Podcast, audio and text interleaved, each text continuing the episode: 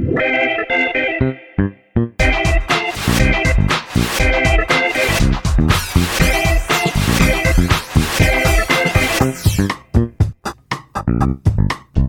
迎收听《朋友们》，我是十一，我是梅心。有一个听众跟我们说，他上礼拜六在一风堂想要埋伏我们，是不是他进去吃饭的时候？我们又不是店员，为什么都会在那边？跟一风堂的这个连结比较深呐、啊，他就想说礼拜六晚上、哦、刚好有提到过是吗？对，我们常常在聊嘛。他是为了我们去吃的吗？有一点点这个想法。我们真的不是店员，提醒一下，没有在那边工作了。门一打开，叮咚，店员进来问说：“哎、欸，你有几位客人？”飞龙，我在不在？首先消毒。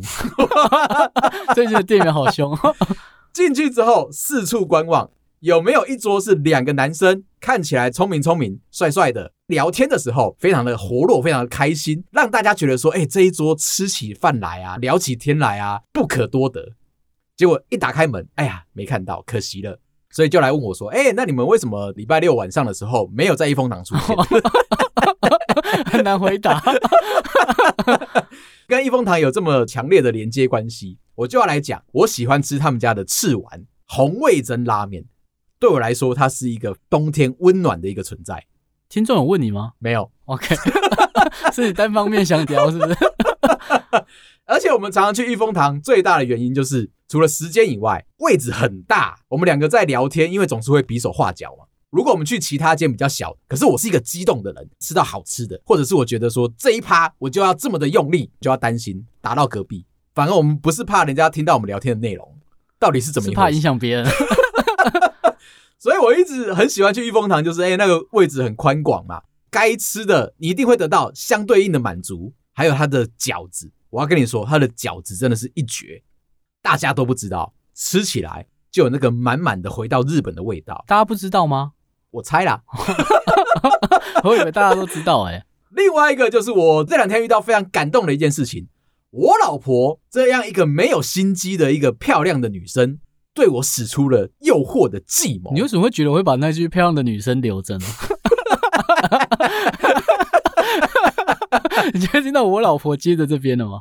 有听众在问你说，为什么会从梅心的嘴巴里面讲出“童颜巨乳”这四个字？很奇怪吗？非常奇怪，因为你讲的、啊，这是你喜欢的类型、啊。那我害怕从你嘴巴再讲出这四个字的话，大家会对你的印象有一点打叉，扣分是吗？所以我就用非常漂亮的一个单纯、坚强、非常会做家事的一位女性来代表我老婆的这个形象。哦，善良啊，善良、嗯、纯真、可爱、童颜巨乳。那一天在跟我吃饭的时候，突然间抛出一个问题，请问十一，你会怎么样挑选一个礼物给你的女性好友的老公？这个老公刚刚好在十二月份的时候生日了，日期接近圣诞节。你认为这样的一个礼物应该是一个 double 上去的价格，还是应该买两个？男生的想法要怎么样送才可以送到对方的心坎里？你会怎么选啊？我原本是想说吼，跟对方介绍。你要么就送他 AirPods Pro Two 或者 Apple Watch，或者是乐高。没有，我是问你说你会希望两份还是一份？不要让对方麻烦的地方，我会跟你说，你送一份价格拉高，但是私心的说，我会想要得到两份，而且价格都是高的，那就是两份啊！你 不能好好回答是不是？它是一个数学题，你是希望说控制在一个礼物上面，还是说一加一最后等于二？预算都是相对来说是。普通的，我觉得我问错问题了。因为刚才童言巨乳的时候，我就知道答案了。哦，两个都想要啊。因为我老婆在问的题目是这样子：你觉得送手表好不好？考虑到对方的职业，他是一个年轻有为的设计师，送给他一只手表，他有可能经常要去跑工地的话，有可能那一只手表很容易就损伤到。哦，他是室内设计师是吗？他是会跑工地的室内设计师。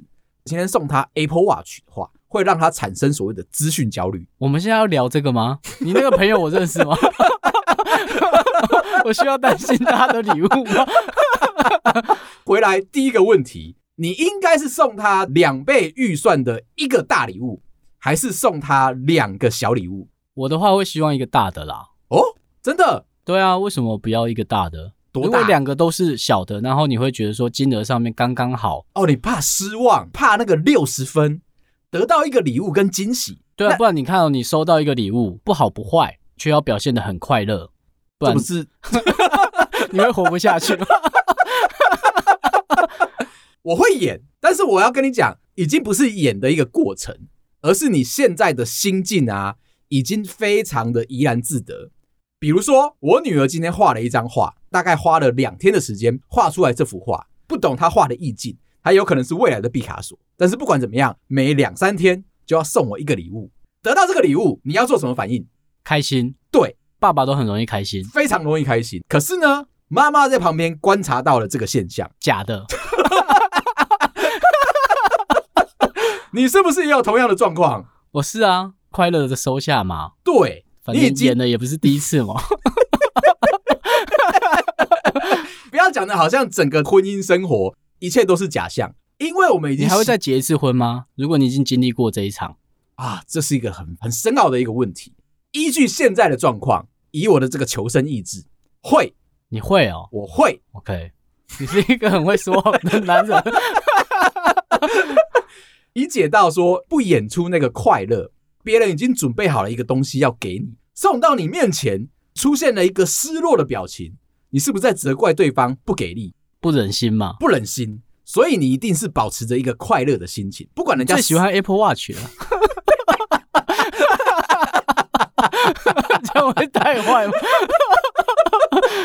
跳过来说，不是 Apple Watch，今天是 AirPods Pro 2，会不会比较开心一点？你说我吗？嗯，你想看我演戏吗？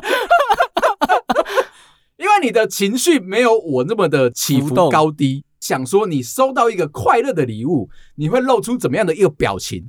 这个是我们相处这几年以来啊都没有看到过的。如果我收到一个我很喜欢的礼物，好了，我会一直东看看西看看，这样在他身上花的时间会比较多。哦，你会去研究它，对，会去使用它。对，我们刚刚讲的那个礼物。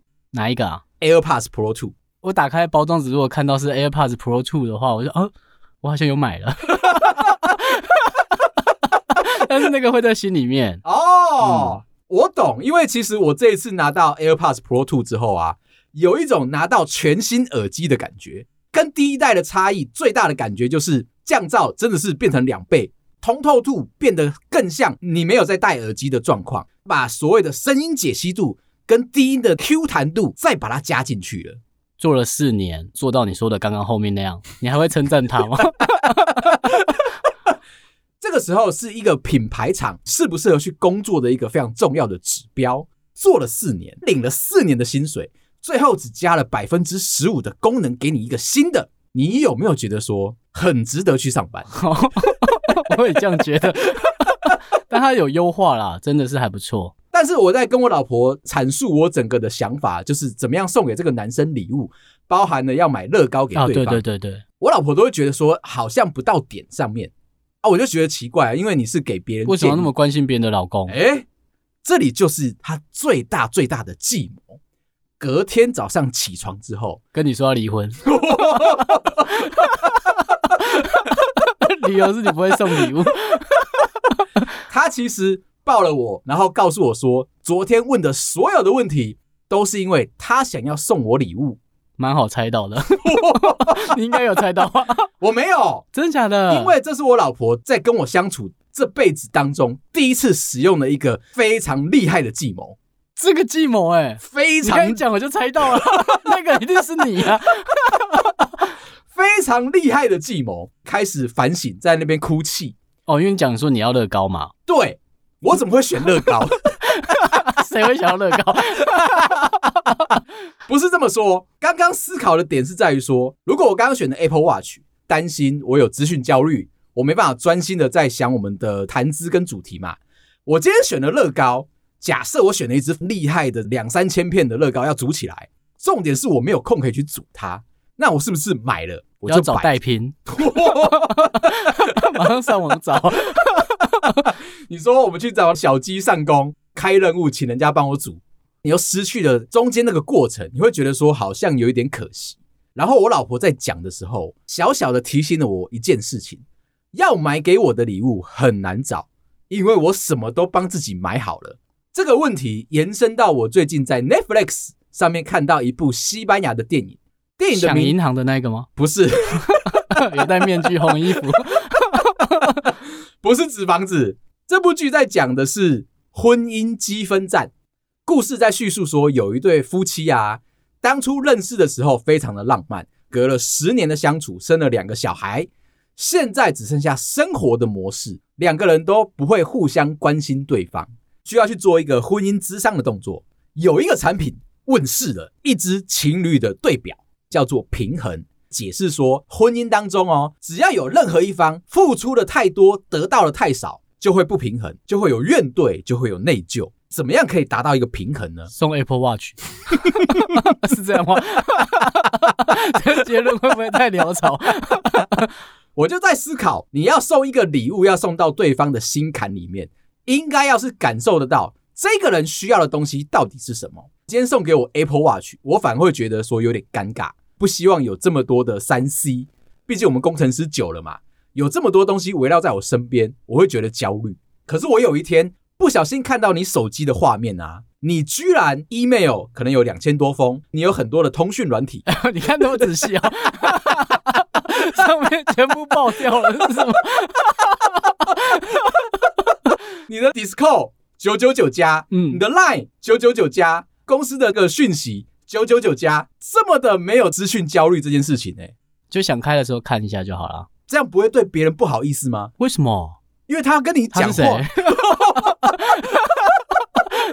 你 就不能做自己吗？因为我是会有资讯焦虑的人、啊、哦。你每个都想打开看一下，他有一个红点点，我会受不了。现在可以选择，你是只要有一个红点点的标示，或者是有数字累积的标示嘛？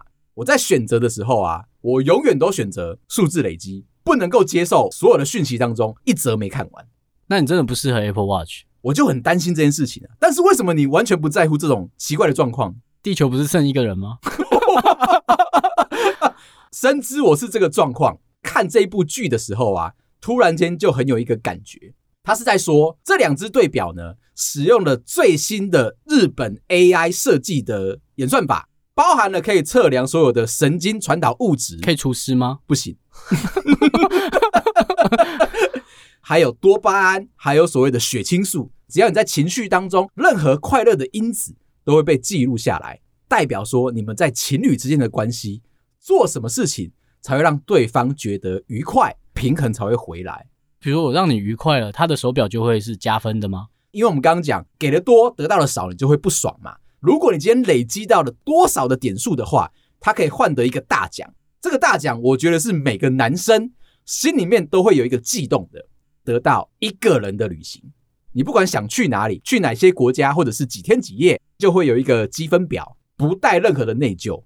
哦，所以你可以换这个礼物是吗？你可以换这个礼物，如果你对对方够好的话，概念是要告诉你，已经满足了对方所有在婚姻当中应该得到的快乐，不需要带着内疚去做你想做的事情。这说得很好哎，你带那只表已经对你老婆抱好了。故事就从这两只表开始。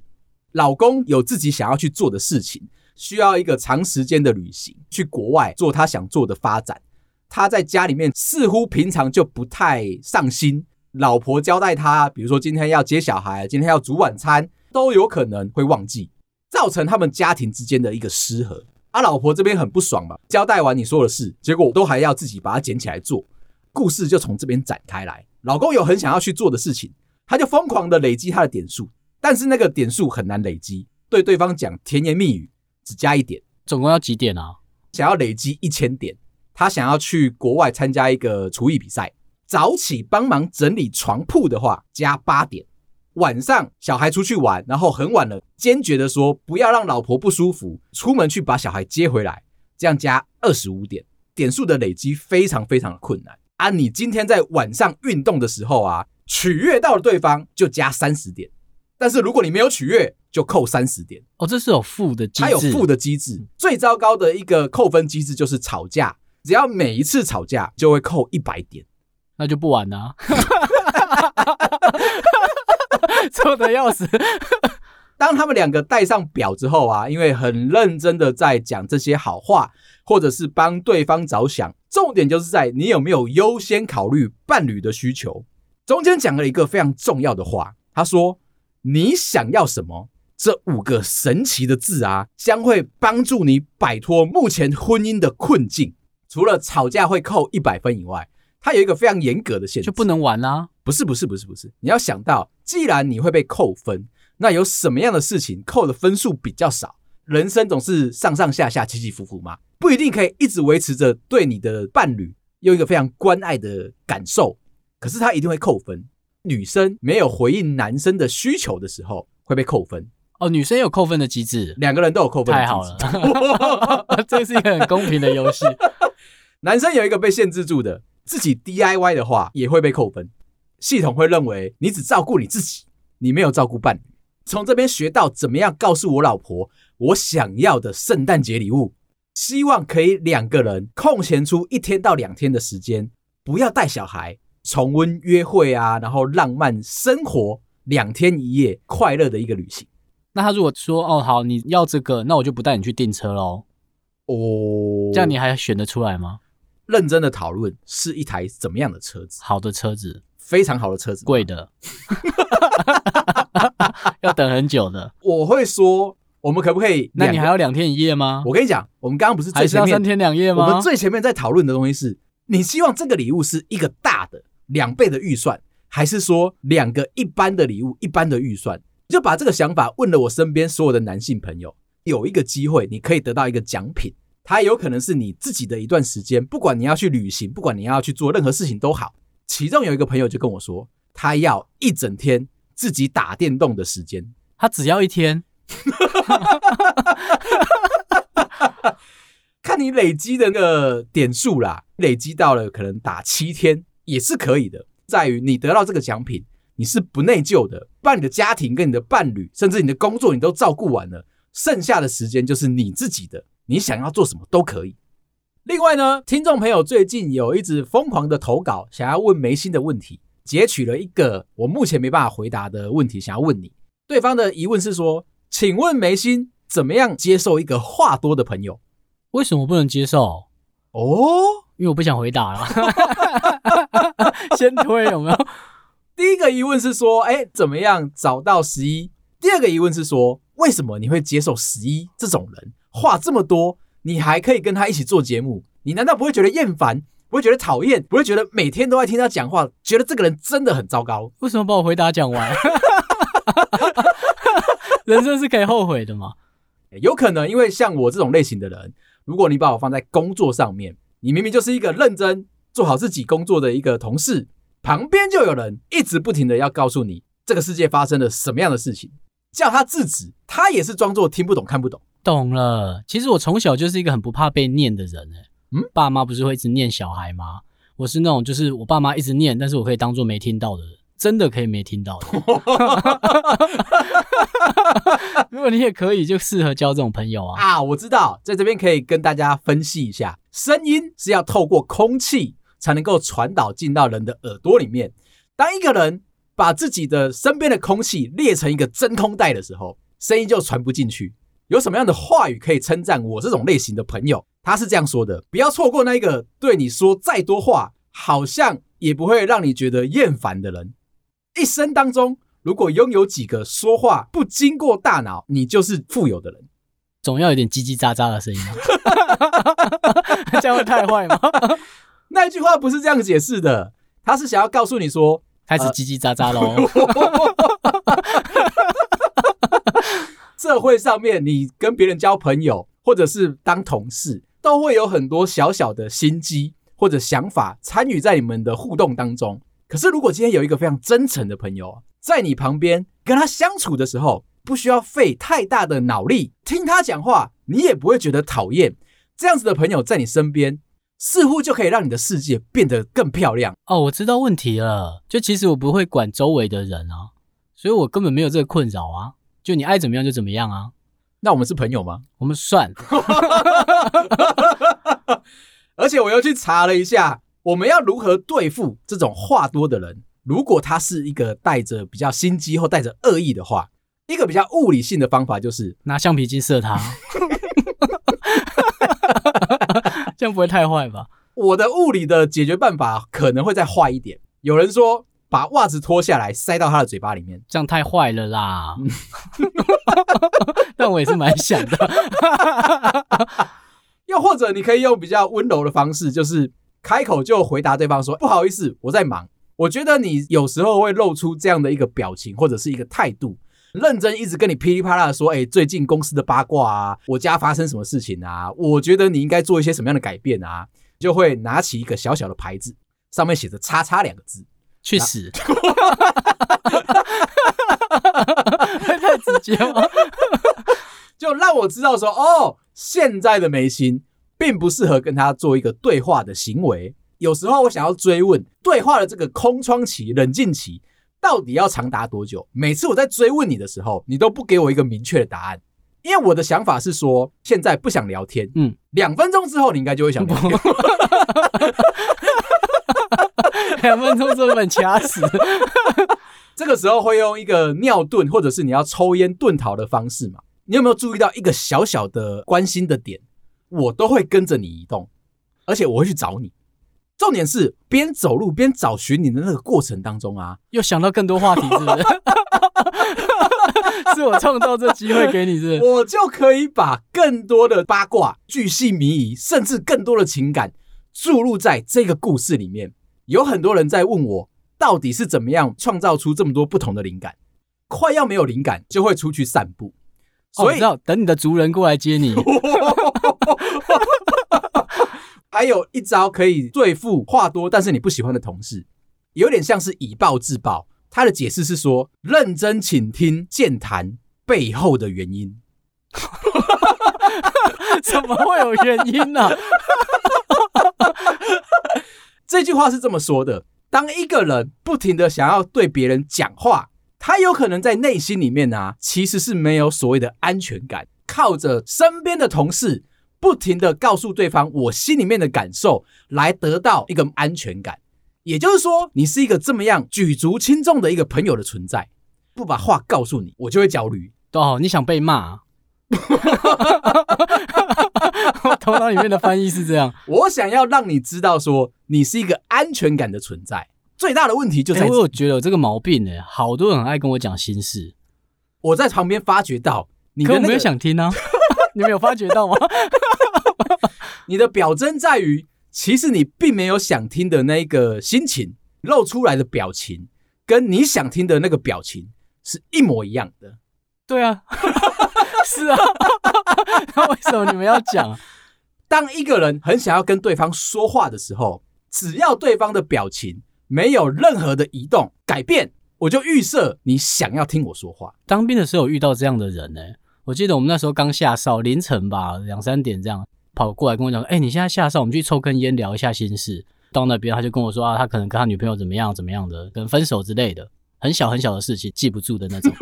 ”打算要一路跟我聊到天亮的那种，带了饮料来一起喝这样。我们两个就在一个海边嘛，坐在那边好好的聊天，越聊越心理层面哦，就是包含他家发生什么事情啊，都要跟我讲的很清楚。这样我就说：“你是不是失眠啊？”然后就说没有啊，我一直都很想要找个机会跟我好好聊心事，嗯、你不想吗？你看，就是有散发出那一个调性，大家可以感知得到，说你心里面其实有话想要讲。没有，真的没有。这就是为什么当你逃离开我的时候，我会默默跟上去，因为我觉得你的离开留下了一丝丝的惆怅，有点像是。To be continued，下一集待续。但是我，、哦、我以为是 the end，你自己没办法感知得到那一个情况。大家很热络的在聊天的时候，你会中途之间就跟大家说：“哎、欸，你们先聊，我去抽个烟。”你的那个位置空缺下来哦，不是一个密合的圆了。大家都会知道说，现在这个话题里面失去了眉心，少了吐槽味吗？空缺出来了。平常你在这个话题，在这个圆里面，即便你不说话，可是你的存在感是浓烈的。等到你离开之后，打破了那个平衡。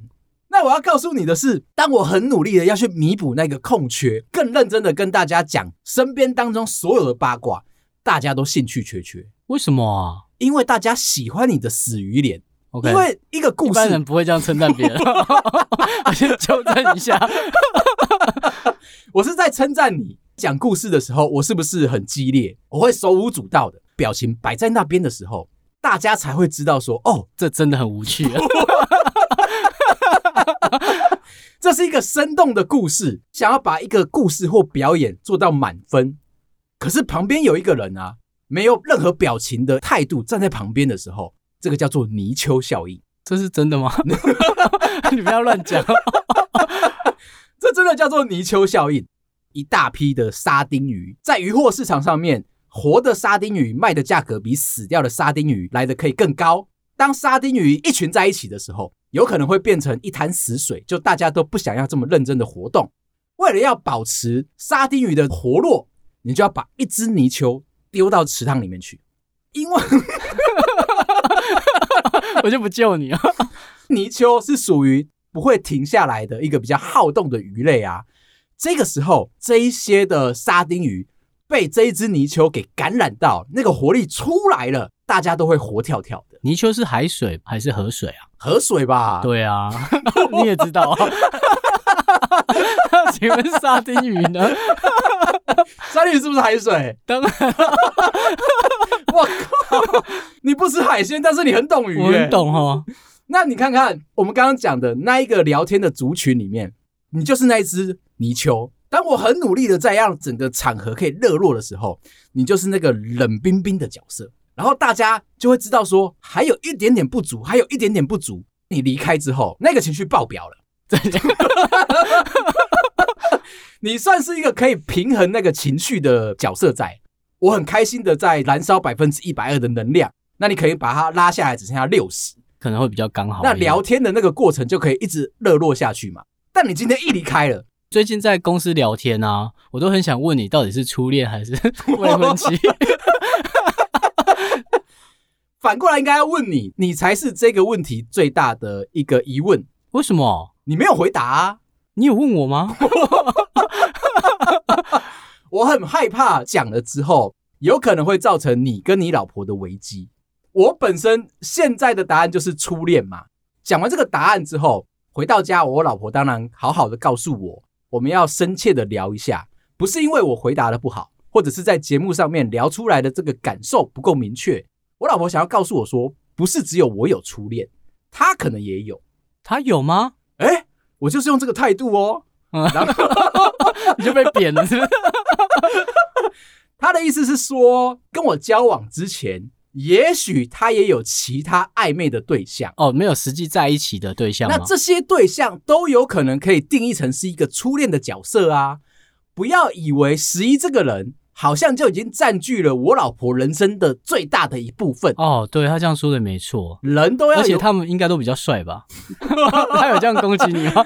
他希望我去咨询，应该这么说，因为他是希望两个人都摊开来讲，不要以为只有你有，我也有，但是我就没有再继续追问下去，因为我害怕整件事情会变成一个非常不可取的一个故事，就抓着我老婆跟她说：“哎，你这样讲是不是希望我们像刚刚我讲的那个婚姻积分战这个故事一样，两个人都要去戴手表，然后好好的思考说。”到底有没有在关心对方的想法？哎、欸，这个转的很漂亮。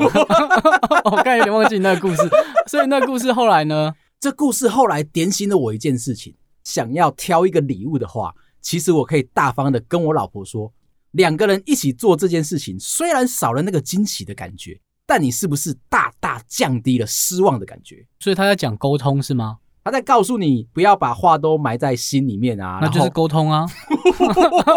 你为什么要解释沟通呢？夫妻之间的沟通跟同事之间的沟通不太一样。看到你老婆在那边生闷气或者是在那边焦虑的时候，你喜欢猜，你又不希望让你老婆失望。今天已经结婚了，结果你猜不到她心里想要的，你会这样哦？我就是好奇哦。没有，我说男生怕丢脸。如果我今天，哦，你还会怕丢脸？你这个 combo 技有点大力。我是说，大家啊，内心害羞的朋友，有时候心里面会怕猜不到伴侣之间的想法，是心有灵犀之后在一起，结果你结婚之后开始退步，是不是有一点丢脸？那你又为了要怕，哦，你很大男人。这部剧就是在跟你说，抛弃掉你心里面原有的那个形状，反正喜欢对方的啊，你就讲出来。你希望对方帮你做什么事情，你就讲出来，啊，记得要说谢谢。这种的沟通模式才不会让你的婚姻关系产生裂痕。另外，我想跟你说，其实还有准备下一次想跟你聊的一个话题，怎么样跟话少的同事相处？这个主题不错哦，我希望可以剖析你的内心。最近我们的方向一直在思考着眉心是一个怎么样的人，怎么样才可以直攻他内心最深处的那一块？你跟谁在讨论啊？这边有别的主持人吗？我在跟听众，还有跟我自己的大脑在讨论，怎么样才可以更了解你，让你把内心里面不想说的话全部都说出来，这才是这个节目最大的宗旨。好，那今天就先聊到这。如果你喜欢我们的话，麻烦到各大收听平台帮我们五星点赞、订阅、留言、加分享。有空也可以来 IG 找我们聊天。感谢你，拜拜。